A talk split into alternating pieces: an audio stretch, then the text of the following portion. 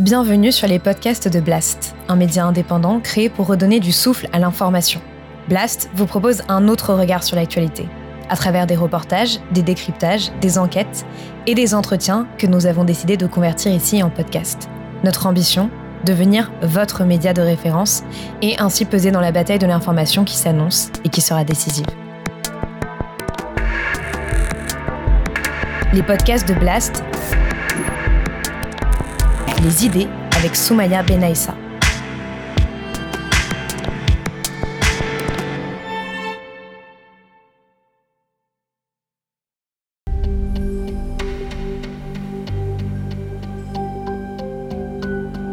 C'est maintenant ou jamais qu'on dit, qu'on dit stop l'immigration et qu'on dit stop à l'islamisme. C'est la seule note d'espoir que j'ai dans la pénombre. Le résultat du scrutin pour 349 contre 186, l'Assemblée nationale a adopté. Cette loi, je le disais, c'est pour moi le bouclier qui nous manquait. Il y a effectivement une, saturation de l'espace médiatique et politique par ce qui serait la question migratoire, alors que euh, dans les faits, euh, elle est totalement euh, marginale. Premièrement, il est démontré aujourd'hui euh, par euh, les démographes que euh, la France n'est pas un pays ni attractif ni accueillant au niveau de l'Europe.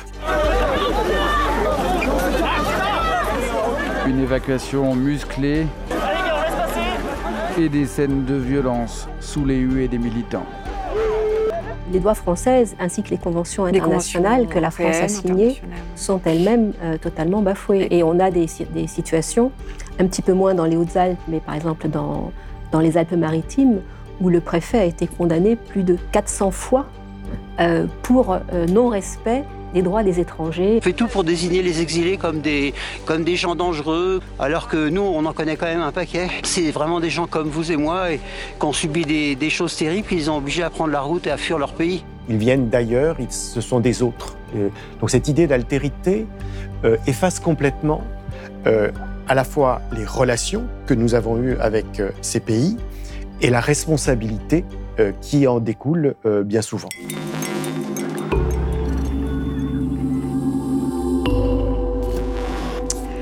Bonjour Didier Fassin. Bonjour. Et bonjour Anne-Claire de Fossé. Merci infiniment d'avoir euh, accepté mon invitation. Alors Anne-Claire de Fossé, vous êtes sociologue et chercheuse à l'Institute for Advanced Study de Princeton. Et Didier Fassin, vous êtes euh, médecin, anthropologue, professeur au Collège de France, titulaire de la chaire Questions morales et enjeux politiques dans les sociétés contemporaines. C'est important de le souligner car morale et politique sont aussi au cœur de cet ouvrage, L'exil toujours recommencé, chronique de la frontière que vous faites paraître euh, tous les deux aux éditions du Seuil. Je suis ravie de parcourir ce livre avec vous que vous avez coécrit et c'est d'ailleurs pas là votre première collaboration autour de ces enjeux parce que j'ai noté c'était déjà le cas notamment dans la société qui vient en 2022 que vous avez fait paraître un article aussi euh, qui s'intéressait euh, à ces enjeux-là. Alors ce livre, au prétexte de notre échange, est un livre important, tant il pourfend un certain nombre de préjugés et éclaire dans un contexte inquiétant de délabrement démocratique quelques semaines après l'adoption de la plus dure et droitière loi asile et immigration de ces 40 dernières années, et quelques semaines avant l'examen de cette même loi par le Conseil constitutionnel tant de l'aveu, euh, et c'est là toute l'ironie de certains députés euh, de la majorité et même du président euh, de la République, que certains articles de loi restent douteux du point de vue de leur constitutionnalité. Alors votre travail ici synthétisé vient magistralement, je le disais, disqualifier les législations xénophobes qui irriguent plus largement le continent européen en mettant à mal les fantasmes dont elles se nourrissent, on va beaucoup en parler. Mais ce travail, c'est surtout le résultat de cinq ans d'enquête de terrain à la frontière franco-italienne, dans les Hautes-Alpes, au plus près de l'expérience des exilés, des actions des forces de l'ordre et des mobilisations de solidaires. Et avant d'aller au cœur de ces interactions qui permettent une réflexion plus large sur le traitement des exilés, j'aimerais vous poser une question euh, qui peut paraître simple, mais qui ne l'est pas. Pourquoi le choix de ce terme d'exilé et pas un autre? Tant, on le sait, tant d'autres termes saturent l'espace public et politique. Je pense évidemment à migrants, réfugiés. Exilé euh, nous intéressait comme terme. D'abord, c'est un terme qui est très utilisé aujourd'hui par les, bénévoles et les solidaires en général, et par les milieux, de plus en plus par les milieux euh, intellectuels. Et c'est un terme qui a l'avantage de bien refléter l'expérience des personnes euh, qui sont concernées. Il marque à la fois la contrainte du départ, et c'est l'étymologie mm. du mot qui nous le donne. Exilium, c'était bannissement en, en latin. Donc, on est contraint de partir. Et ça marque également l'incertitude et l'errance du périple, voire l'infinitude du périple, d'où euh, le titre que nous avons choisi, Toujours recommencer, mm. puisque euh, en permanence, les personnes euh, qui, sont en exil peuvent être amenées à repartir vers un autre havre, si possible. Donc c'est ça qui nous l'a fait choisir. C'était aussi pour éviter justement des termes trop connotés, en général négativement, euh, migrant aujourd'hui, c'est un terme qui souvent sert à desservir finalement les personnes euh, dont on parle, ou bien euh, également des termes qui sont plus, je dirais, juridiques, comme le terme réfugié. Ces personnes que nous avons rencontrées, un certain nombre d'entre elles pourront devenir des réfugiés après avoir fait une demande d'asile si elle est acceptée, mais au moment où nous les, les rencontrons, ne le sont pas encore. Donc, c'était finalement le terme qui paraissait le mieux rendre compte de leur situation. Et, dans cette euh, configuration sémantique, vous avez aussi d'autres pages hein, qui essayent d'introduire aussi tous les mots qui sont employés pour décrire le parcours. On a l'aventure, on a l'idée de jungle, euh, the game. Enfin, vous avez des pages très intéressantes sur effectivement les, mots qui sont mobilisés pour décrire aussi le parcours euh, de ces exilés. Et, et, en même temps, ça permet de leur donner, de sortir du discours un peu victimaire il y a aussi ce sentiment-là dans ce soi lexicologique, sémantique. Oui, c'est en effet notre, notre intention euh, de euh, d'échapper au discours euh, victimaire, tout en considérant bien sûr que les personnes euh, que nous avons rencontrées sont victimes, mais elles ne sont pas victimes dans l'absolu, elles sont victimes euh, de persécutions, de guerres, euh, de situations de, grande pauvreté qui les ont amenées à, partir. Elles sont victimes aussi tout au long de leur périple mm. de, de, violences, qui sont bien sûr des violences locales, mais dont on euh, dira certainement qu'elles ont un lien avec euh, les politiques que nous menons dans, dans, nos pays et notamment euh, dans l'Union européenne. Donc, il ne s'agit pas de, nier cette, cette dimension-là, mais certainement pas de faire de, de, ces personnes uniquement cela ou principalement cela, parce que ce qui, au contraire, nous, nous frappe, c'est l'extraordinaire détermination, persévérance, courage qui est manifesté compte tenu euh, des circonstances que ces personnes sont amenées à traverser euh, pendant des mois, voire des années.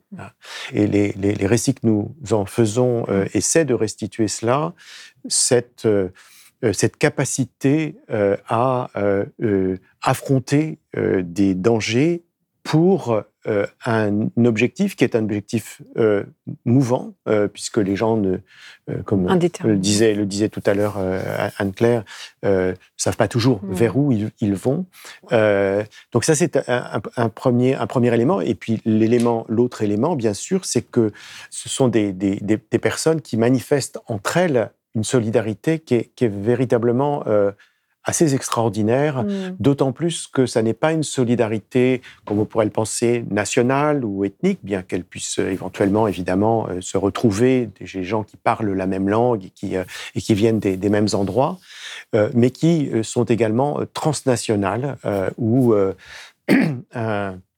une personne venant d'Afrique peut euh, euh, recevoir le soutien, l'aide, la solidarité de, quelqu'un qui, viendra du Moyen-Orient, et réciproquement, bien mmh. sûr. Donc, c'est cela qui, pour nous, était, était important. Et en même temps, par rapport à, vous mentionniez euh, l'expression l'aventure, euh, un, terme beaucoup utilisé, the game aussi pour euh, sur la sur la route des, Balkans, l'aventure plutôt dans en, Afrique.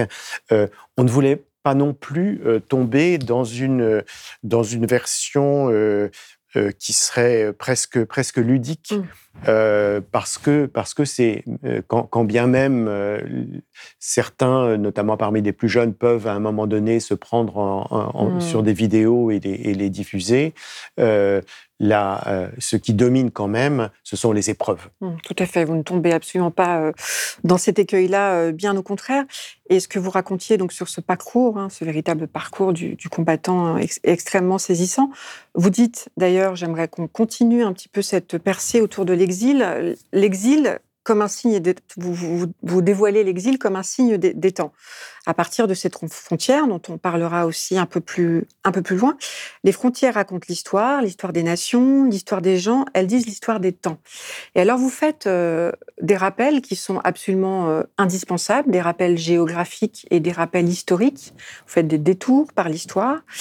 Vous vous rappelez bien que, pour le coup, que contrairement à l'énumération et au discours politique qui accompagne ce qu'on présente comme étant des, crises euh, migratoires, la très grande majorité des dizaines de millions de personnes qui sont amenées à quitter euh, leur pays en raison de persécutions, de conflits, euh, de pauvreté, s'installent d'abord dans des, pays voisins. Donc ça, on pourra y revenir. Et puis alors, sur le volet historique, c'est très important aussi, vous, faites des allers-retours avec l'histoire pour rappeler qu'il y a une forme de continuité. Euh, autour de ces expériences d'exil et de lutter contre cette amnésie historique qui ferait de l'expérience euh, de l'exil contemporaine euh, absolument dramatique une exception. Donc sur, des, sur ces deux volets-là, j'aimerais bien que vous explicitiez un petit peu cette volonté vraiment de bien planter à la fois le, le, le décor, j'ai envie de dire géographique, et le sens historique. Alors effectivement, l'exil finalement est un peu raconte l'histoire euh, des désordres du monde. Et euh, vous le rappeliez, la plupart des mouvements de population qui ont existé de tout temps et qui continueront d'exister et qui ces dernières années se sont plutôt accrus et accélérés, se produisent dans les territoires limitrophes. Euh, ce, qui du, ce qui du coup bat en brèche l'idée de l'attractivité de l'Europe et de la France et l'idée que euh, si l'on diminuait cette supposée attractivité en rendant les conditions plus difficiles ou en supprimant des aides euh, aux personnes qui seraient susceptibles de venir, on empêcherait ces personnes de venir. Mmh. C'est totalement illusoire puisque, premièrement, comme je viens de le dire, la plupart s'installent euh, là où elles peuvent s'installer et en général en proximité de leur vous lieu. Vraiment, vous documentez. Tout à fait. Parmi les près de 7 millions de Syriens ayant fui une guerre qui a causé la mort d'au moins 400 000 personnes, plus de 8 sur 10 ont été accueillis en Turquie, au Liban et en Jordanie, quand la France en a reçu à peine un demi-pour-cent. Et c'est une infime minorité qui finalement accède aux, côtes européennes et éventuellement euh, à la France. Donc ça, c'était un, premier point.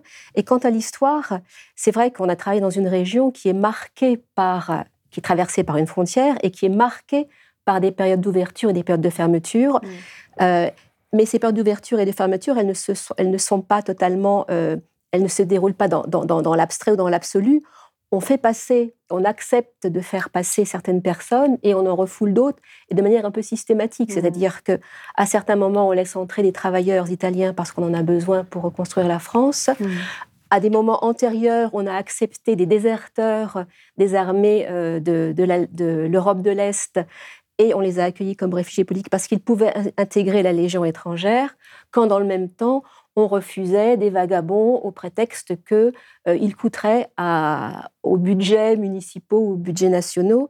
Et lorsqu'on reprend les courriers, euh, et on l'a fait puisqu'on a travaillé sur les archives municipales, certains courriers du 19e siècle, euh, on pourrait transposer quasiment terme à terme des discours ou des courriers ou que l'on retrouve aujourd'hui sur les personnes désirables et les personnes non désirables, sur l'alternance ou la, ou la juxtaposition fermeté-hospitalité. Mmh. C'est quasiment du mot, par mot, du mot pour mot qu'on pourrait... Euh, du ministre de l'Intérieur 1849 adressée au préfet euh, Exactement. des Alpes qui serait vraiment... On pourrait la lire aujourd'hui et elle correspondrait à ce qui se passe, à ce qui se passe aujourd'hui. Vous devez donc vous attacher à discerner, parmi les étrangers qui vont affluer sur notre territoire, quels sont les réfugiés et les proscrits? Et quels sont les étrangers qui cèdent à des appréhensions mal fondées? Les premiers seront nécessairement en fort petit nombre, par suite des amnisties. Les autres, par suite des dures nécessités de la situation, devront être renvoyés dans leur pays ou mis en demeure de quitter la France. Revenir à l'histoire, cette mmh. histoire euh, des frontières locales, mais plus généralement l'histoire géopolitique et les relations euh, que l'Europe et la France en particulier mmh. Euh, entretiennent et ont entretenu avec des pays euh, du Sud est indispensable pour comprendre ce qui se passe aujourd'hui. Hmm. Oui, vous, écrivez même euh, faire en sorte que l'ouvrier piémontais qu'il y ait un lien entre l'ouvrier piémontais du 19e et l'exilé maghrébin du 21e, à ceci près quand même que il y a quand même une exception aussi là pour le coup historique puisque vous faites le lien, vous vous rappelez aussi l'histoire coloniale, enfin les désordres du monde contemporain qui peuvent expliquer aussi la nouvelle typologie des exilés qui arrivent à cette frontière. C'est certain, et d'ailleurs, certains euh, des, euh, exilés que nous avons rencontrés euh, pouvaient précisément faire référence à cette histoire en disant quand vous êtes venu chez nous, on vous a accueillis. Alors, mmh, dans, dans, la période coloniale, cette venue était rarement complètement pacifique, mais, euh, mais en tout cas, euh, nous, vous avons, euh, nous vous avons accueillis. Et pourquoi est-ce que vous, vous ne nous rejeter de, la façon dont, vous nous rejetez. Donc euh, euh, cette, euh, cette, histoire, cette histoire coloniale qui bien sûr explique des liens qui peuvent être privilégiés avec la France lorsqu'il s'agit de personnes venant d'Afrique du Nord ou de certains pays d'Afrique de l'Ouest qui sont d'anciennes colonies françaises. Et donc il y, a cette, il y a cette histoire coloniale et puis bien sûr il y a une histoire qui est plus, euh, plus récente, qu'on pourrait presque appeler une histoire impériale, mm. celle des interventions euh, dans des pays, euh, notamment du Moyen-Orient, des interventions des États-Unis et de leurs alliés qui ont contribué à la déstabilisation de, de ces pays. D'ailleurs, euh, il ne s'agit pas simplement des États-Unis, on peut parler aussi de la Russie euh, et de l'URSS euh, avant cela, qui ont mené également ces, ces, politiques impériales qui se sont soldées par des déplacements de, de, de, de population. Donc l'idée au fond pour nous, c'était de dire on voit les, les exilés, les étrangers qui arrivent sur notre, sur notre territoire euh, comme non seulement comme des personnes indésirables, mais, avec lesquelles nous n'aurions rien à voir. Euh, ce sont, euh, ils viennent d'ailleurs, ce sont des autres. donc cette idée d'altérité efface complètement à la fois les relations que nous avons eues avec ces pays et la responsabilité qui en découle bien souvent. Hmm.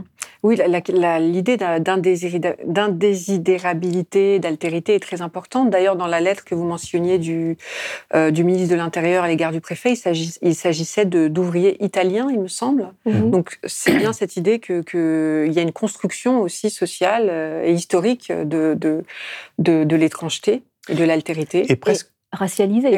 À, l'époque, les Italiens étaient racialisés. Étaient racialisés. Mhm. C'est-à-dire qu'on a, on a euh, vis-à-vis des Italiens le même genre de discours qu'on pourrait avoir aujourd'hui euh, vis-à-vis des Maghrébins, par mhm. exemple.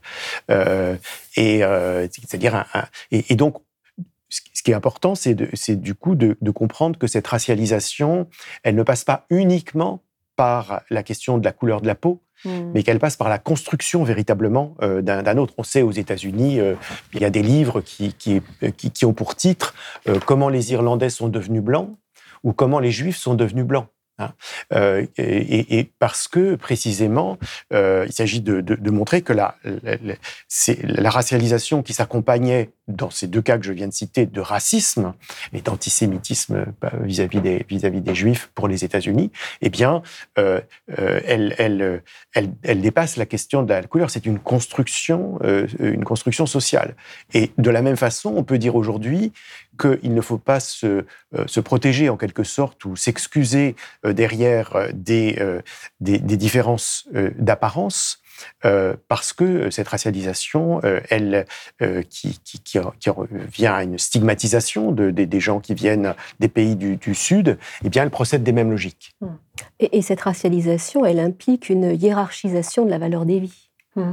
C'est là où cela et, on le retrouve avec d'autres protagonistes aujourd'hui. Hier, ça pouvait être les Italiens, comme on vient de le dire. Aujourd'hui, cela va être des Maghrébins, des, Africains d'Afrique subsaharienne ou, d'ailleurs. vous avez d'ailleurs des témoignages d'exilés de, de, euh, qui en arrivent à euh, remettre leur humanité enfin, d'exprimer qu'ils ne sont pas des animaux, qu'ils mmh. sont tout simplement euh, des êtres humains, donc qui en sont à rappeler qu'ils sont des êtres humains, tout simplement. Mhm. Donc ça mhm. aussi, on en dirait un mot.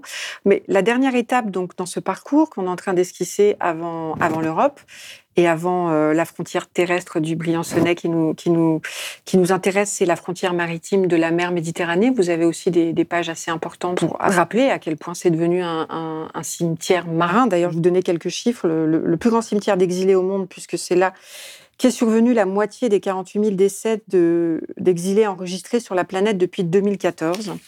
Ça, On en est à près de 60 000 aujourd'hui. Donc, euh, est-ce que dans, les récits que vous avez recueillis, vous avez pu aussi recueillir des, des, des, récits autour de, de cette étape ou, Alors, de cette étape et des étapes précédentes, parce que euh, euh, avant, avant le, la traversée de la Méditerranée, qui est effectivement la plus létale, la plus mortifère, euh, il y a euh, la traversée notamment du, Sahara.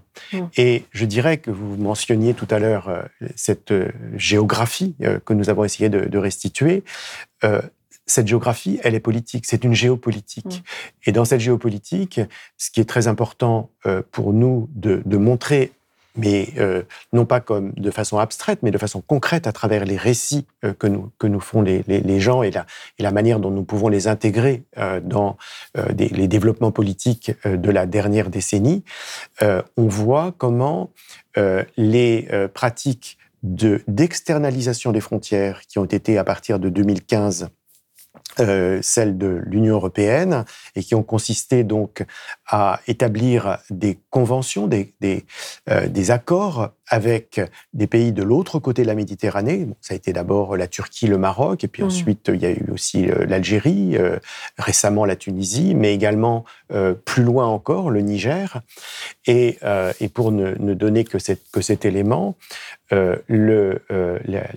l'intervention de l'Union européenne euh, euh, euh, financière et, donc les accords qui ont, été faits avec le gouvernement nigérien ont amené en 2015 à la, au vote d'une loi dans ce pays qui est une loi extrêmement répressive à l'encontre des migrants et, des, et des passeurs, et qui a comme effet qu'aujourd'hui, non seulement les tarifs de traversée du Sahara sont devenus beaucoup plus élevée, mais surtout que la, cette traversée est devenue beaucoup plus dangereuse. Elle est devenue hmm. beaucoup plus dangereuse parce que le risque de se faire prendre sur les routes principales, qui sont des routes très passantes, euh, amène euh, les, euh, les, les, véhicules qui transportent les personnes qui partent vers le nord à prendre des pistes sur lesquelles le moindre incident technique entraîne un isolement pendant plusieurs, euh, plusieurs jours, euh, parfois plusieurs semaines, en plein milieu du désert, sans euh, évidemment sans de, eau. sans eau et sans, sans ressources. Et c'est ainsi que on a, on a pu, enfin les, organisations non gouvernementales ont pu mesurer que s'il y avait eu, semble-t-il, une certaine diminution des passages depuis cette, depuis cette époque, encore qu'on n'en soit pas sûr parce que justement beaucoup ne sont pas comptés, il y a en revanche une multiplication par 8 du nombre de morts identifiés euh, dans cette traversée du Sahara depuis le Niger, multiplication par 8. Donc on voit comment ces, politiques euh, qui, sont, menées sont des politiques qui sont euh, des, politiques qu'on pourrait qualifier de criminelles dans la mesure où elles, elles, ont des, elles ont des effets qui sont des effets prévisibles mm. euh, et non pas des effets pervers mm. euh, qui, sont, euh, qui sont terribles pour les populations qui, qui, qui, qui essayent de, de, de, chercher un, une protection ailleurs que dans leur pays. Et alors, puisqu'on en arrive à, après cette étape à l'arrivée à, à Briançon, une question très très naïve, pourquoi le choix de ce territoire territoire euh, briançonnais qui peut paraître au regard de tout ce qu'on vient de dessiner euh, une frontière un peu presque euh, sans histoire. Évidemment, ce n'est pas le cas. Alors pourquoi? Parce que depuis 2015, il se passe quelque chose là-bas mm. de très intéressant, qui est une formidable mobilisation de citoyens, de citoyennes qui viennent en aide à ces personnes qui viennent de franchir la montagne. Alors, les premiers contacts ont été je dirais un peu par hasard, dans la montagne, des guides, des accompagnateurs, voire des randonneurs se retrouvent face à face avec des personnes perdues, parfois gelées, n'étant pas équipées de la bonne façon pour l'hiver, et qui venaient de franchir donc la, la frontière. Et Qu'est-ce qu'elles ont fait? Elles les ont ramenées chez elles, elles les ont hébergées, réchauffées, nourries, et les ont aidées à reprendre la route. Euh, et cet, cet euh, accueil spontané, je dirais, mm. euh, s'est très vite organisé pour pouvoir offrir à ces personnes, parce qu'on ne laisse pas les gens dehors dans la montagne, un, un, abri suffisant, des soins pour qu'elles puissent poursuivre la route. Et puis, ça, c'était, je dirais, la, une des raisons pour lesquelles cette mobilisation s'est effectuée. L'autre est euh, peut-être à chercher de manière plus globale dans, la, dans, ce qu'on a appelé la géopolitique tout à l'heure. C'est à la même époque, euh, vous vous souvenez sans doute, la découverte du cadavre de ce petit garçon Alan, sur une plage, ce jeune enfant kurde dont le, qui partait euh, en exil avec ses parents et dont le navire a chaviré, qui a suscité une, émotion un peu partout, mm. et qui a également euh, amené des citoyens de, la ville de Briançon à dire pas en notre nom. Mm. Et donc, c'est finalement euh, une indignation qui s'est rajoutée encore à ces premières rencontres dans la montagne. Et tout cela a fait que a émergé et dure toujours sur ce territoire, qui est un petit territoire, une mobilisation de bénévoles très importante. Mm qui s'est accompagné, il faut le, dire tout de suite, d'un autre élément qui a aussi attiré notre attention. On a voulu comprendre ce qui se passait là, très rapidement, euh, deux, trois ans après, d'une militarisation de la frontière. Pour empêcher justement ces, passages. Et donc, ce qui nous intéressait, c'était de comprendre ce qui se jouait sur cette scène de la montagne euh, entre ces exilés qui tentaient de fuir euh, des, la pauvreté ou les persécutions et qui venaient de franchir la frontière, les personnes qui leur venaient en aide, mm. qui se dénomment eux-mêmes les solidaires, et les forces de l'ordre qui sont censées les empêcher de rentrer euh, sur le territoire français. Hmm. Donc voilà comment ce, choix s'est effectué. On peut, on peut même presque donner euh, une, date euh, du moment où nous nous sommes dit ce serait vraiment intéressant d'aller travailler à, Briançon. C'est à la suite, en 2018, au printemps 2018, de l'opération très spectaculaire qui avait été menée par le groupuscule d'extrême droite Génération, Identitaire. Euh, qui, euh, d'une part, avait euh, bloqué la, frontière au col de l'Échelle, qui est un des, un des, deux cols par lesquels passaient les, les, personnes exilées, avec des slogans extrêmement hostiles aux étrangers, et puis qui ont été pendant un mois jusqu'à interpeller, interpeller illégalement, bien sûr, des, des, des, personnes et les remettre à la police. Euh, dans une forme de collaboration qui était euh, assez étonnante mmh. euh, et qui a donné lieu en retour à une mobilisation citoyenne avec une manifestation qui s'est déroulée sur la frontière, au col de Montgenèvre cette fois, et, et, qui, le soir même, donc tout ça s'est passé sur un week-end, l'opération spectaculaire, la réponse citoyenne, et le ministre de l'Intérieur qui a, qui a annoncé qu'il allait envoyer un escadron de gendarmes mobiles. Et c'est le moment du début de la militarisation de, cette frontière, puisqu'on passe à ce moment-là d'une soixantaine euh, de policiers aux frontières à euh, aujourd'hui au minimum 250 euh, gendarmes et autres militaires euh, euh, et policiers euh, qui sont chargés de surveiller, de contrôler cette frontière. Donc totalement disproportionné par rapport à la réalité de... Qui est de 3 à 4 000 personnes passant par an. Et il faut noter que les trois premiers décès de migrants sont intervenus dans le mois, qui, a suivi l'envoi de ces premiers escadrons Notamment Blessing Matthews. Notamment Blessing Matthews. Car comme vous disiez, vous, faites très attention dans ce livre, effectivement, à donner une identité aux morts oui. plus qu'aux vivants, pour respecter leur, euh, évidemment leur anonymat. Mais, mais, les morts, il vous semblait important de leur restituer cette identité Tout à fait. Euh, je crois que ce, souci de rendre leur humanité aux personnes qui franchissent ces frontières, c'est un souci qu'on a eu de, de manière constante euh, mm. au travers de ce travail, mais plus particulièrement les, la dizaine de personnes mortes et les disparus. Malheureusement, mm. ceux-là, on ne sait pas forcément qui ils étaient mais euh, pour ceux qu'on a pu euh, identifier, il était important de, leur rendre par leur nom leur humanité au moins dans la mort. Mm. Et d'ailleurs, c'est un travail que, font, qui est fait de manière remarquable par un certain nombre d'ONG, locales mais également internationales. C'est le travail également de médecins en Italie qui cherchent à retrouver qui ils étaient, à quelle famille ils appartenaient, qui on peut prévenir du décès de leurs frères, sœurs, pères ou, enfants, puisque c'est aussi ça derrière euh, qui est en mm. jeu. Ce sont des familles qui ne savent pas nécessairement que sont devenus des membres de leur propre famille. Et, d'ailleurs, les, associations locales, chaque année, euh, organisent une manifestation en hommage et en, mm. respect à toutes ces personnes décédées à la frontière, qui, il faut le rappeler, est une frontière, vous vous le disiez, je crois, tout à l'heure, sur laquelle on ne devrait pas mourir. On peut passer le col de Montgenèvre en passant par la route. Euh, les touristes le font de manière euh, quotidienne, sans aucun problème. Mmh, qui font du golf l'été, du ski euh, Tout à fait. Les, exilés sont obligés de prendre des chemins plus dangereux pour échapper au, contrôle. Mmh. Et, et, parfois, malheureusement, ils perdent la vie. Mmh. Et donc, c'est aussi ça qu'il était important de, mettre en, en lumière. C'est une frontière où on ne devrait pas mourir. Et ce qui est remarquable, c'est la, la correspondance chronologique entre le renforcement de la militarisation et euh, la survenue de décès. Donc Anne-Claire le disait, euh, euh, dans le mois qui a suivi l'arrivée du premier escadron de, gendarmes, et donc c'est le début de la militarisation, trois décès, alors qu'il n'y en avait pas eu jusqu'alors. Mm.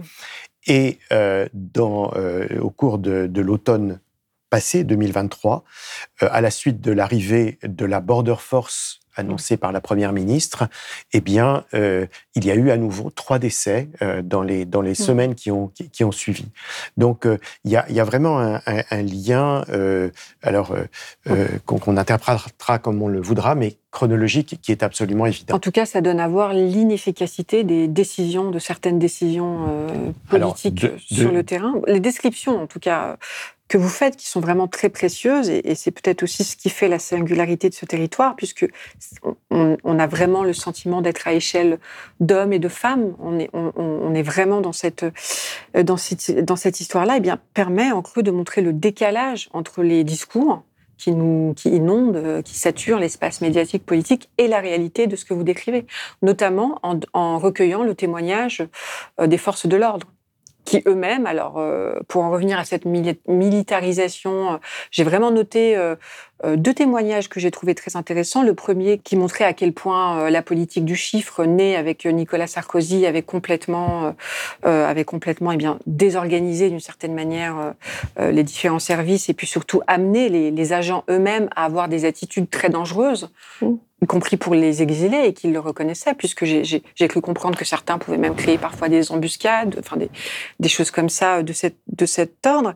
Et puis il y a aussi cette, ce témoignage d'un agent aussi des forces de l'ordre, très émouvant, qui s'est pris vraiment d'empathie pour une, une maman iranienne, il me semble, et très gênée par le fait de demander au traducteur de lui faire comprendre qu'il fallait qu'elle lui, dise qu'elle n'était pas bien pour qu'il l'envoie euh, vers un hôpital afin qu'elle soit soignée et mieux prise en charge et ensuite euh, euh, qu'elle puisse accéder au fameux refuge qui est un, acteur central aussi de ce territoire.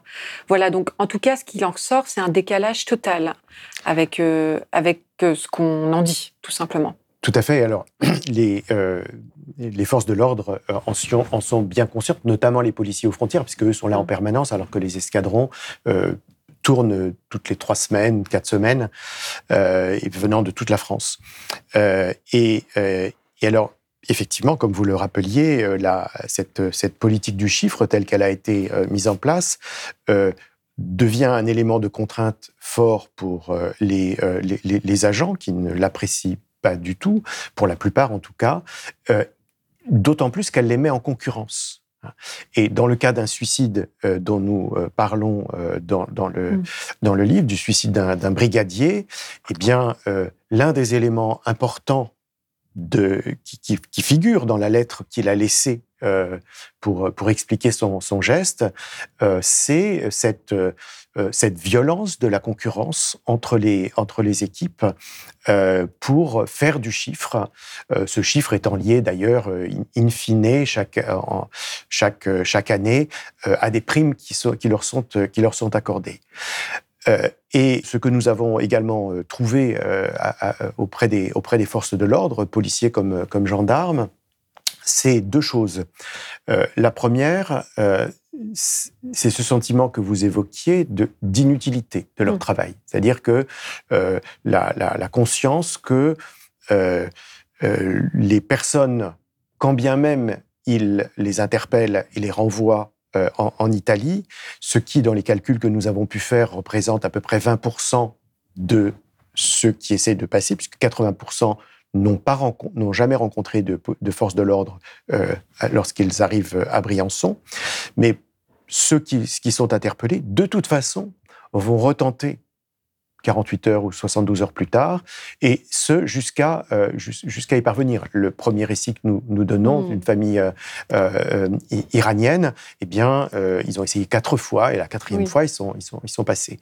Donc il y a ce sentiment de, de découragement euh, sans parler du fait que pour beaucoup, euh, l'idée d'entrer dans la police ou d'entrer dans la gendarmerie n'était certainement pas, ils le disent, euh, de d'interpeller des femmes, des enfants, des hommes dans, dans, la montagne, hmm. sachant parce qu'ils le savent, beaucoup, pour beaucoup, ce qu'ont été les épreuves qu'ils ont eues. Et le, deuxième, le deuxième élément que, que, nous avons, que nous avons relevé à propos des forces de l'ordre, c'est que ça n'est pas un bloc. Euh, bien sûr, il y a euh, des policiers, des gendarmes, mais surtout des policiers qui se réjouissent de mener cette répression parce que ça correspond à leurs idées politiques. et on ne peut pas faire l'impasse sur le fait qu'en France, eh bien les, enquêtes montrent qu'il y a un, vote pour les partis d'extrême droite hmm. qui est extrêmement élevé parmi les forces de l'ordre, et notamment parmi les forces de l'ordre actives et dans la police tout particulièrement. Euh, mais il y a aussi, euh, alors il y a aussi tous ceux qui, obéissent simplement parce que ce sont les ordres, mais on voit aussi, comme vous le mentionniez à propos de ce, de cette, euh, de ce policier qui, qui avait suggérer à, cette, à, cette, femme qui en était déjà à son deuxième passage avec, euh, ses, avec ses petits-enfants en bas âge et qui était toute seule euh, euh avec eux, euh, qui lui a suggéré de se trouver mal euh, pour, mm. pour pouvoir appeler les pompiers et l'amener à l'hôpital. Et, et, et, donc, cette, ce qu'on pourrait appeler ce, ce, cette, cette humanité ou ce souci hum, presque humanitaire euh, de la part de certains policiers. On, l'a trouvé, y compris de ceux qui prennent sur le bord de la route euh, des, euh, des exilés pour les amener jusqu'en ville. Et, je dirais que ça va même plus loin encore que ça dans l'institution même, c'est-à-dire pas simplement dans des individus, puisque nous avons constaté et, entendu que dans la ville de Briançon, le commandant de, de cette du commissariat, eh bien, euh, donne comme consigne euh, à, ses, euh, à ses agents de ne, pas, de ne pas faire de contrôle le plus souvent, sauf quand il y a des, des ordres qui viennent du ministère de l'Intérieur, parce que justement, il, il, considère, à juste titre, qu'il n'y a aucun problème de délinquance ou de criminalité mmh. qui soit lié à la présence de ces exilés. C'est complètement euh, disproportionné. Vous dites d'ailleurs, euh, vous avez cette formule, euh, sur le territoire français, en tout cas, la, présence des exilés est une véritable et, marginale démographiquement. Donc, le, Briançonnais donne à voir ça, mais politiquement centrale. Donc, cette disproportion-là, elle montre à quel point cette question est politiquement centrale et démographiquement vraiment marginale. C'est vraiment ça aussi qu'on comprend bien dans votre lecture critique. Bah, que ce soit sur le, sur le territoire où, on a travaillé ou de manière plus générale aujourd'hui, il y a effectivement une, saturation de l'espace médiatique et politique par ce qui serait la question migratoire, alors que euh, dans les faits, euh, elle est totalement euh, marginale. La France, au regard de sa population, ne prend qu'une faible part dans l'effort international, presque deux fois et demi de moins que la moyenne européenne, trois fois moins que la Belgique, cinq fois moins que l'Allemagne et 15 fois moins que la Suède.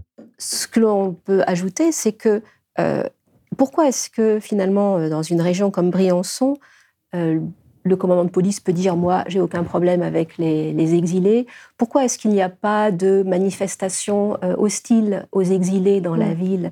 C'est parce que l'accueil est organisé, mais il est organisé uniquement par des citoyens, des citoyennes. Hmm. et donc, ce dont on se rend compte, c'est que lorsqu'on accueille les personnes en exil de manière correcte, sachant, je, le précise, que une majorité d'entre elles, enfin la grande, la quasi-totalité ne reste pas sur place, mais euh, se destine à aller dans une autre région de France, voire le plus souvent à l'étranger, donc ne sont que de passage. Mais néanmoins, euh, ces personnes sont accueillies, sont hébergées, donc ne, ne constituent pas des, des, camps dans, dans, la rue ou dans dans d'autres espaces, et donc finalement euh, ne, ne dérangent absolument personne mais grâce à l'action des bénévoles. Et dans les endroits où l'on peut, je dirais, euh, donner une image beaucoup plus stigmatisante, euh, c'est là où justement il n'y a aucun accueil d'organisé, parce que tout simplement, il ne repose que sur la bonne volonté et sur l'engagement de citoyens qui disent, qui se révoltent finalement hmm. contre une situation euh, qui fait qu'on laisse des familles à la rue, qu'on laisse des gens traîner, qu'on ne les accueille pas comme euh, on, devrait le faire. Et comme parfois, y compris dans certains discours politiques, on se décrit comme, euh, disons, le faisant, accueillant et. Euh, oui, c'est ça.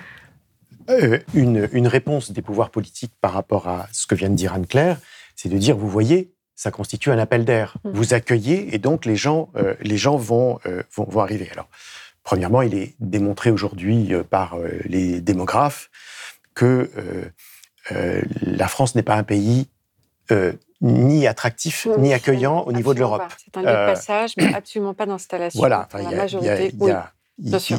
bien sûr, il y a des gens qui, vont, qui vont rester parce que, notamment pour les, raisons que nous évoquions tout à l'heure d'histoire euh, coloniale et mm. donc de, de, facilité linguistique, de relations avec une famille sur place, etc. Mais en tout cas, mais, mais en tout cas, globalement, euh, un Afghan euh, euh, ou, un, Camerounais ou, un Syrien, eh bien, ça n'est pas en France qu'ils vont vouloir rester le, plus, souvent.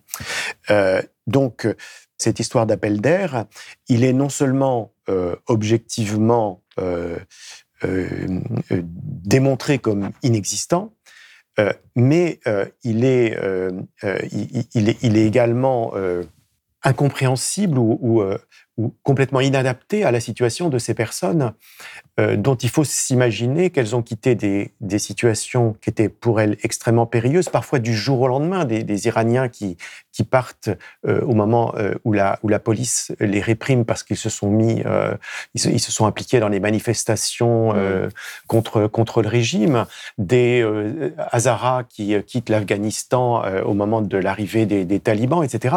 Donc des, des situations qui peuvent être d'extrême urgence de départ et, et donc euh, penser que euh, ces gens-là viendraient à Briançon ou ailleurs en France parce qu'il y aurait un, refuge, qui les accueillerait euh, est une absurdité qui, qui, qui, qui ne, ne, ne, peut reposer sur aucun, aucun fait, fait objectif. Et alors, à l'inverse, on pourrait se dire du coup que puisque cet effet d'appel d'air ne joue pas, mais puisqu'au contraire, lorsqu'on accueille, on évite les désordres qu'on peut voir à Paris euh, avec euh, des gens qui sont sous détente ou à Calais et qu'on déloge toutes les 48 heures à, Calais, eh bien, euh, on pourrait dire que l'évaluation que nous avons faite du coût de chaque renvoi en Italie depuis la frontière briançonnaise, 14 000 euros, euh, eh bien, cette, cette, somme multipliée par le nombre de, de, de, euh, de non-admissions, comme on les appelle, eh bien, pourrait être utilisée pour un accueil décent, digne, euh, pour des actions euh, de formation, d'intégration, de d'aide à, à l'installation de, de, ces personnes. Donc, on voit bien qu'il y a un décalage qui est purement idéologique. Mmh. Euh, avec une, inefficacité à contrôler la frontière et en même temps euh, une production euh, permanente d'irrégularité, puisqu'il faut quand même l'ajouter. à la frontière, les gens devraient avoir le droit de déposer leur demande d'asile mmh. lorsqu'ils le souhaitent, et ça n'est aujourd'hui pas possible. Ouais. De même que pendant très longtemps, c'est un peu moins le cas maintenant, mais les, des mineurs non accompagnés étaient systématiquement refoulés alors qu'ils sont censés bénéficier de la protection de l'État français. Oui, donc les, droits humains primordiaux sont complètement bafoués. Et... non seulement les droits, mais les lois de, les lois françaises ainsi que les conventions internationales que la France a signées sont elles-mêmes totalement bafouées. Et on a des, des, situations, un petit peu moins dans les Hautes-Alpes, mais par exemple dans, dans les Alpes-Maritimes, où le préfet a été condamné plus de 400 fois euh, pour euh, non-respect des droits des étrangers, qu'il s'agisse euh, de, droits à la frontière ou qu'il s'agisse des mineurs. Hmm. Plus de 400 fois. C'est assez incroyable. Et contre toutes ces réalités-là que vous, que vous, que vous que vous, que vous décryptez, que vous vraiment vous visibilisez dans le livre, et eh ben on a des déclarations politiques hein, qui vont dans le sens de cette instrumentalisation dont on parle. Je, garde vraiment en tête, parce que c'est bien de se les remémorer, en tout cas deux qui ont fait date. C'est euh, le président Emmanuel Macron qui, à la suite, euh, après le naufrage des euh, exilés dans la Manche, les 27 morts, appelle à un renforcement de Frontex.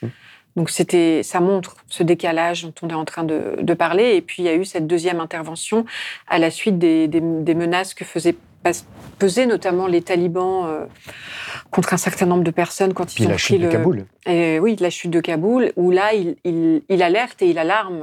Il instrumentalise encore cette situation en disant attention, on va avoir un, afflux massif euh, de réfugiés afghans, chose qui n'est jamais arrivée. Et ça, vous le constatez aussi euh, sur le territoire. Tout, à, fait. Et alors, dans le cas du président de la République, euh, nous euh, confrontons également deux euh, déclarations. Une lors de sa première campagne électorale en disant la France n'a pas de problème avec l'immigration. il y a cette il n'y a pas de vague migratoire. Il n'y a pas de vague migratoire, dit-il. Et puis quelques années plus tard. alertant contre le danger de ces afflux massifs, alors que, en l'occurrence, euh, le nombre de, personnes euh, entrant en Europe et en, France était plus important lors de la première déclaration que lors de la mmh. seconde. Donc on est dans une complète, euh, complète construction qui, du reste, s'est révélée avec ce qu'on a appelé la crise ukrainienne, c'est-à-dire mmh. les suites de l'invasion par la Russie de l'Ukraine et le, le, départ de plusieurs millions, probablement de l'ordre mm. de 6 millions de personnes qui ont, principalement des femmes et des enfants, qui ont quitté euh, l'Ukraine et qui se sont installés en Europe, étant accueillis euh, dans, dans, les pays, souvent à bras ouverts, avec des droits particuliers, avec des, prestations sociales qui leur, étaient, qui leur étaient proposées, et ce qui était évidemment très, très heureux, mais qui, qui, qui, du coup devient un moment de vérité où, premièrement, on se dit, mais donc c'est possible? D'accueillir. Si, on si on en accueille 6 millions, on peut peut-être en accueillir quelques dizaines de milliers. Euh, euh, mais puisque, c'est le, deuxième élément de ce moment de vérité, mais puisqu'on ne le fait pas, ça veut bien dire qu'il y a un traitement particulier de, ceux, de certains qu'on va considérer comme indésirables en raison de leur origine, de leur euh, apparence ou de leur appartenance ethno-raciale et de leur religion. Hmm. Ça me fait penser au texte aux éditions Anamosa, on ne peut pas accueillir toute la misère du monde qui a mhm. saturé euh, notre inconscient, en tout cas euh, collectif, qui est de dire qui est ce on qui appelle au tri, qui appelle au classement et qui appelle euh, d'une certaine manière mhm. aux hiérarchies. Alors précisément, je voulais qu'on en arrive à cette discussion autour des inégalités de vie, puisque c'est aussi une thématique, Didier Fassin, qui vous est très chère et qui vous a valu d'ailleurs quelques problèmes récemment lorsque vous êtes intervenu sur ce thème-là concernant la guerre à Gaza reposant aussi cette question des inégalités euh, de la vie, des compassions, euh, en fonction des, populations. Qu'est-ce que cette situation que vous avez euh, vue dit de cela? Bah, la, frontière française n'est probablement pas le, lieu où, mm. où, cette inégalité est la plus, la plus brutale. Mm. elle l'est tout au long du, du parcours transsaharien et, et transméditerranéen, ou bien sur la route des Balkans, pour ceux qui viennent du Moyen-Orient. Euh, euh, mais, en même temps, comme on l'a dit précédemment, euh, avec cette responsabilité des pays européens sur toute la, longueur de, ces parcours.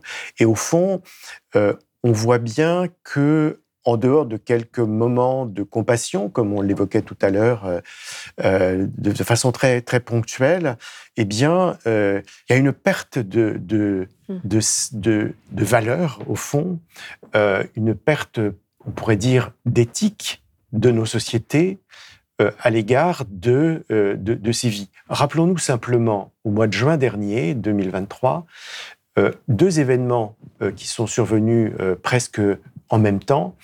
L'un qui était la perte de ce petit submersible de touristes milliardaires, le, le, le Titan qui allait euh, euh, voir l'épave du Titanic euh, dans l'Atlantique Nord et qui a mobilisé des moyens considérables, tant des États-Unis, Canadiens, Français, des moyens navals et, aériens, que des moyens médiatiques. Hein, tout le monde s'est passionné pour cette histoire. à quatre jours de distance, il y avait un navire avec 750, un, bateau de pêche avec 750 personnes à bord, euh, dont de nombreuses femmes et enfants. Plus de 600 ont péri en face de la Grèce, euh, sans que euh, les moyens européens ne soient mis en œuvre pour aller les secourir. Hein, et donc on a, on a laissé mourir. Et les médias s'y sont intéressés pendant 48 heures, et puis ensuite, euh, hmm. on est passé, on est passé à un autre sujet.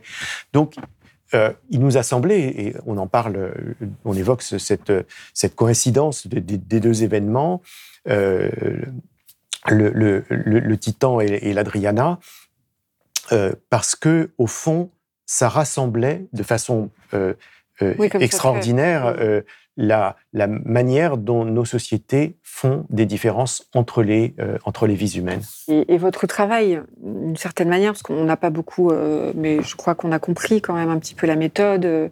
Euh, vous parlez d'observation participante et de participation observante. Est-ce que, est que vous envisagez votre travail de chercheur, donc au plus près, vous privilégiez le terrain alors que vous pourriez aussi tout à fait vous en passer d'une certaine manière, puisque vous avez des, des fonctions académiques assez importantes. Est-ce que pour vous, c'est une manière de de, vous engager aussi de manière euh, et totalement assumée et objective, hein, puisque c'est un travail objectif sur ces questions-là? Est-ce que c'est important pour vous de, de le faire de cette manière?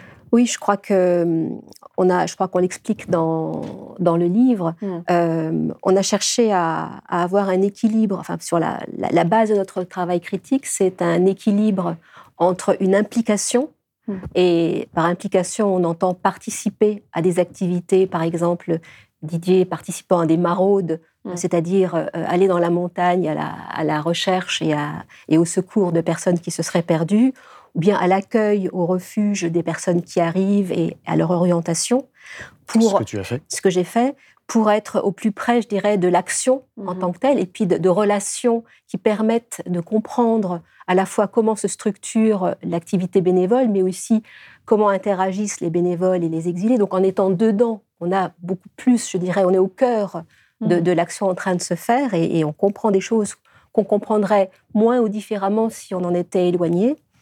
Euh, mais ça s'accompagne d'un engagement, c'est-à-dire qu'on ne fait pas, euh, on ne cache pas le fait que pour nous, il est important que les, droits des que les exilés ont des droits et que ces droits doivent être respectés. Mm. non seulement leurs droits, mais également leur dignité en tant qu'être humain. Et puis, une distanciation méthodologique et épistémologique, c'est-à-dire qu'il était important pour nous de rencontrer l'ensemble des protagonistes, euh, aussi bien les forces de l'ordre que les, maires euh, du côté français, du côté italien, que les représentants de la préfecture, aux côtés des exilés et des différents solidaires, mais on pourrait citer aussi l'Église euh, notamment, euh, pour comprendre leurs actions, mais aussi les logiques qui sous-tendent leurs actions. Mm. Et cela, je dirais, euh, quel que soit le degré de sympathie que l'on peut avoir avec les uns ou avec les autres. Donc, avoir ce, trépied, finalement, nous permet de mener ce travail critique. Mais pour cela, il fallait être, il fallait être présent. Il fallait être présent et je rajouterais que euh, le fait d'avoir pu, d'avoir eu la chance de pouvoir faire ce travail sur une longue durée, donc sur cinq ans, nous a vraiment permis de comprendre en profondeur à la fois la structuration sur un territoire des actions de solidarité, puisqu'elles ont évolué énormément euh, dans le temps pour diverses raisons, mais également, on l'a signalé, l'évolution dans les profils des exilés, qui du coup ont enrichi euh, la réflexion sur euh, la relation entre l'exil et la géopolitique. Et puis, euh, d'un autre côté aussi, les, réponses des pouvoirs publics, et notamment la militarisation, mm. et comment tout cela, finalement, retravaille et retisse ce qui se passe sur ce mmh. territoire. Mmh. On, aurait, on y aurait passé euh, un mois, à un moment, un instant T, on aurait, je pense, moins bien compris ce qui se joue là que le fait d'avoir pu le faire sur cette longue période qui, je pense, a permis d'approfondir euh, cette, euh, ces observations et donc la, mmh. connaissance de, de ce qui s'y passe. Et puis, cela a aussi permis, je dirais, puisque c'est important dans le travail euh, ethnologique euh, de créer des liens de, confiance. Euh, autant le, travail et l'approche des, des, personnes, des bénévoles étaient relativement faciles, autant il a fallu beaucoup plus de temps pour pouvoir accéder aux forces de l'ordre, mmh. qu'il s'agisse de la hiérarchie par la voie hiérarchique ou qu'il s'agisse d'acteurs de terrain par d'autres voies. Et donc, il a fallu du temps pour cela. Et c'est vraiment ce temps qui nous a permis d'effectuer ce travail et, d'avoir donc l'ensemble des protagonistes euh, qui, qui, sont mobilisés par cette scène de la montagne et qui la construisent et qui la, mm. qui la transforment en permanence. Voilà, vous le dites très bien, la frontière, c'est un espace géographique qui est le fruit de décisions politiques et travaillé par l'activité humaine. Et ça, on le comprend vraiment mm-hmm. en rentrant dans les entrailles de, de, de, de, ces observations que vous, nous, que vous relayez, en tout cas. Oui, juste pour, pour euh, ajouter, enfin, dans, dans la continuité de ce que vient de dire Anne-Claire, que euh, ce, travail de, ce travail de terrain, ce travail de terrain dans, dans, la, dans, la, dans la, durée, euh, et, et, sans, euh, euh, sans parti pris méthodologique. Alors, avec bien sûr un parti pris éthique, hein, qui est de, de, penser que les, droits des exilés doivent être respectés, mais sans parti pris méthodologique, puisque nous avons essayé de rendre compte de, toutes les, de toutes les, tous les points de vue. Euh, et, et, c'est important parce que, euh, au fond, nous espérons, y compris dans la manière d'écrire euh, ce, livre, nous, espérons donner à comprendre. Mm. Et, et, nous pensons que c'est une, c'est une mission en quelque sorte ou une fonction des sciences sociales que de donner à comprendre mm.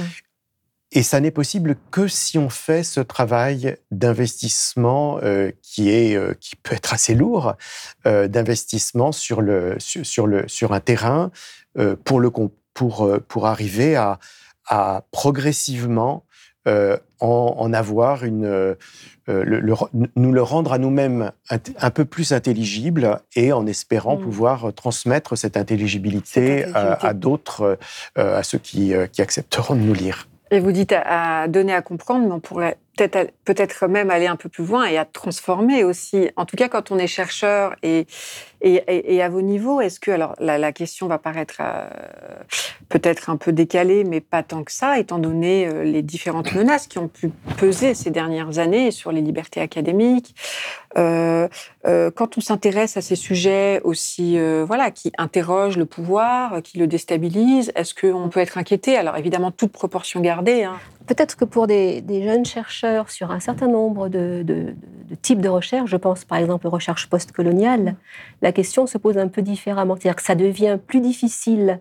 Euh, les, lieux où ce type de recherche, euh, de thèse par exemple, peuvent se conduire euh, sont moins nombreux. Mm. Et ce sont des, sujets qui sont qui, eux font l'objet d'attaques euh, médiatiques et mm. politiques euh, depuis déjà quelques années, mm. y compris dans un pays comme la France, qui sont très dommageables à la mm. recherche. Euh, je dirais que en tant que chercheur senior, si je peux dire, on, peut être critiqué de manière plus ou moins violente, mais on n'a pas d'autres types de menaces qui, qui, pèseraient sur nous, bien au contraire. En revanche, effectivement, on peut craindre un certain rétrécissement des champs de recherche hmm. euh, sous, le, sous l'effet de coups de boutoir euh, qui, qui, sont en, particulier dirigés vers certains secteurs, comme je citais par exemple les études postcoloniales, mais ça pourrait être les études féministes ou transgenres ou d'autres encore. Sous le fait d'entreprises idéologiques, mais qui ne viennent pas de, de, là où on croit, mais plutôt de, du politique d'une certaine hmm. manière. Absolument, et je crois que c'est enfin, euh, Claire tout à fait raison d'insister euh, là-dessus plus que je ne l'avais fait moi-même. Euh, il y a euh, quelque chose qui est quand même assez inquiétant dans le contexte français de cette intervention permanente mmh. du politique, de euh, expliquer, c'est déjà excusé. Manuel Valls. Manuel Valls et avant lui Nicolas Sarkozy. et puis, et puis l'islamo-gauchisme pour, pour les gens qui travaillent sur, des, sur, la, sur les discriminations raciales et religieuses. et puis, effectivement, le postcolonial, les études de genre, etc. Donc, on voit qu'il y, a, il y a un mouvement de réaction Hein, de, mm-hmm. une, réaction idéologique et politique qui se traduit, euh, je dirais, assez facilement mm. par un anti-intellectualisme qu'on voit alors de façon caricaturale dans certains États des États-Unis, mm. mais, euh, mais euh, à quoi la, France, la France n'échappe pas. Et vous parliez tout à l'heure de la de la, de la, guerre qui se déroule en ce moment euh, à, Gaza, euh, il y a eu, dès le lendemain du 7 octobre, euh, une intervention de la ministre de l'Enseignement supérieur et ministre de l'Éducation nationale également, pour demander que les présidents d'université ou les, ou les directeurs d'établissements scolaires dénoncent euh, les, euh, des, propos qui leur paraîtraient euh, suspects. Hein, et, donc, il y a, a des, élèves, des étudiants ou des professeurs qui ont été, qui ont été inquiétés. Hein. Donc, cette, cette, intervention de la, du politique sur le travail de, de la recherche euh, il est inquiétant et, euh, et, si euh, effectivement un livre comme le nôtre ne nous met pas dans, une situation difficile, il ne faut mm. pas oublier cet, cet élément. Mm.